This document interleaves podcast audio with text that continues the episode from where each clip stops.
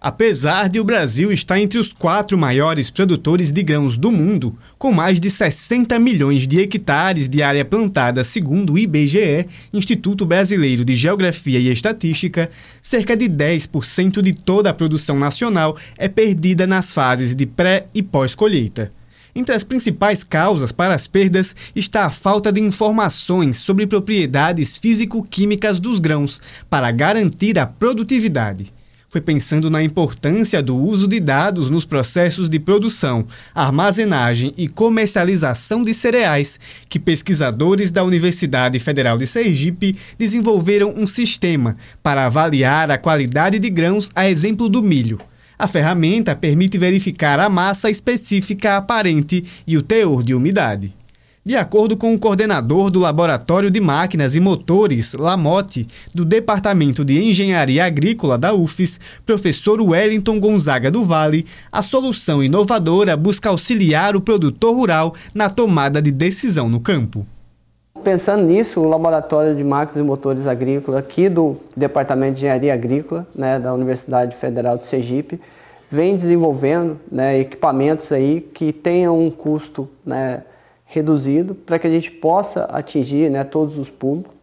Só para vocês terem uma ideia, os analisadores de umidade e massa específica aparente aí de grãos que o mercado tem, tem a gente pode ter dos mais, né, vamos dizer, dos mais caros, algo em torno de 15 mil reais, e alguns mais simples, em torno de 2 mil, 2.500 reais. E esse equipamento que a gente desenvolveu, a gente conseguiu né, colocando aí na ponta do lápis, algo em menos de, de, mil reais você consegue produzir. Então é realmente é um, um, um impacto aí, né? Se a gente for pensar assim, principalmente para médio e pequeno produtor, fantástico, né? E além de fazer tudo que os equipamentos que a gente tem no mercado aí, ainda tra nos traz o diferencial aí da gente, né, ter o, o, a resposta ali, a, as mensurações sendo descarregada automaticamente ali, momentaneamente para o notebook e utilizando sistemas de Wi-Fi também, você consegue, Wi-Fi Bluetooth, você consegue também é, enviar essas informações para outros periféricos, né, celular, tablet ou computador. E nesse sentido, né, os, as nossas pesquisas aqui, elas vêm buscando né, sempre o caminho aí do, do novo que a gente tem, né, na agricultura 4.0 ou agricultura digital, né, e também tem um lado social, né, já que a gente está desempenhando aí, né, desenvolvendo produtos, né, que possa levar essa tecnologia, que possa é, inserir né, tanto o, o pequeno como o médio produtor também nesse contexto né, que é tão atual aí. O professor Wellington do Vale destacou também que o objetivo é introduzir a agricultura digital de forma mais acessível junto ao pequeno produtor rural e, consequentemente, gerar mais rentabilidade, já que os equipamentos existentes no mercado são considerados caros. O pesquisador ainda afirma que, após os testes no Laboratório de Máquinas e Motores Agrícolas da UFES, a meta é validar a ferramenta com produtores de milho do interior sergipano na colheita da próxima safra, a partir do próximo mês de outubro. O estudante de engenharia agrícola da UFES, Agnaldo Santana dos Santos, trabalhou na construção do sistema durante um ano, por meio do Programa Institucional de Bolsas de Iniciação em Desenvolvimento Tecnológico e Inovação, PIBIT.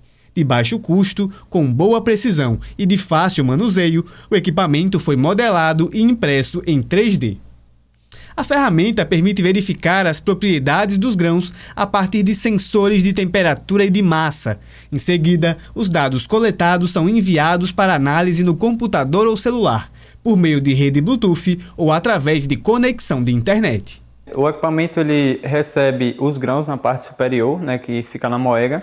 É, nesse momento ele tem um sensor que mede a temperatura do grão Posteriormente, é, abre uma comporta para que os grãos sejam escoados de forma naturalmente, né, por gravidade, e vai encher é, os cilindros, que são no caso eletrodos, que nessa parte é, já tem um volume definido e aí vai é, ser determinada a umidade pelo método capacitivo, a umidade do grão, e também é, a massa específica aparente, já que a gente tem um volume conhecido e temos também uma célula de carga, né, para determinar a massa do grão.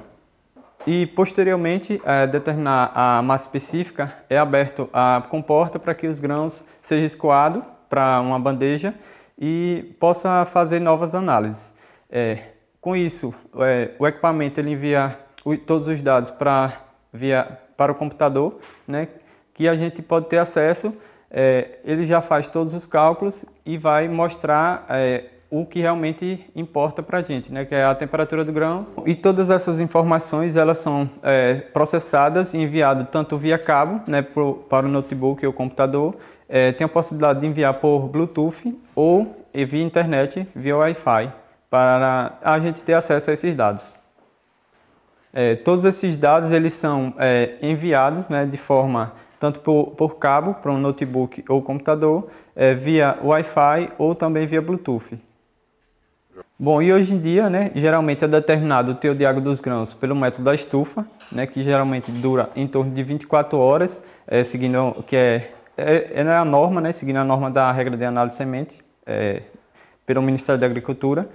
E o nosso equipamento ele consegue determinar essas propriedades é, em pouco tempo, em menos de um minuto, em torno de 40 segundos, né, otimizando o tempo e dá todas essas propriedades, tanto a massa específica aparente como o teor de água dos grãos. O professor de Engenharia Agrícola da UFES, Douglas Romeu da Costa, destaca que uma estrutura capaz de promover uma armazenagem mais duradoura permite ao produtor vantagens, como evitar o ataque de pragas na plantação. Em relação a, Sergipe, nós temos destaque para a cultura do milho, né?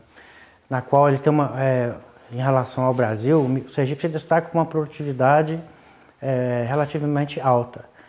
É, os desafios são muitos, é, principalmente na pós-colheita de grãos. Tá?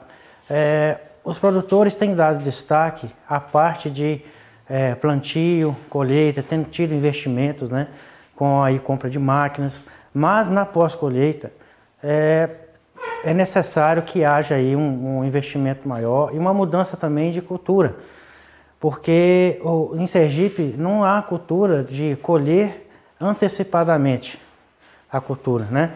Então o, é, o produto ele fica lá muito tempo na, na, na cultura, na, na, no campo, e isso contribui para o ataque de pragas, por exemplo, ratos, é, pássaros, insetos, entre outros micro-organismos.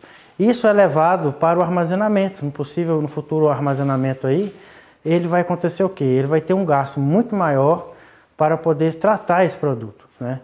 Então, em Sergipe tem usado alguns produtores um sistema de armazenagem chamado de silo bolsa, na qual esse, esse silo ele fica armazenado no campo, né? ele é utilizado apenas uma vez, a cada safra ele só utiliza uma vez, e não há uma estrutura, é, vamos dizer assim, que possibilita é, uma armazenagem mais duradoura. Né? Vamos pensar assim, por exemplo, é, silos de concreto, silos de alvenaria, é, é, outros tipos de silos né, que poderiam estar usando, silos metálicos.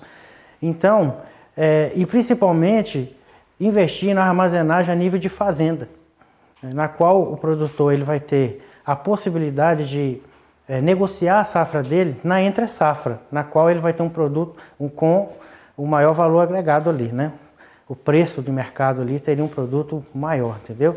Ele poderia estar negociando, ele não teria obrigado a vender todo o produto dentro naquele momento, na qual o preço está menor. Então é necessário que haja uma mudança em relação a isso, um investimento na área de secagem e armazenagem, para que ele tenha o um controle desse produto. Com supervisão de Josafa Neto, Johnny Oliveira para a Rádio UFES FM.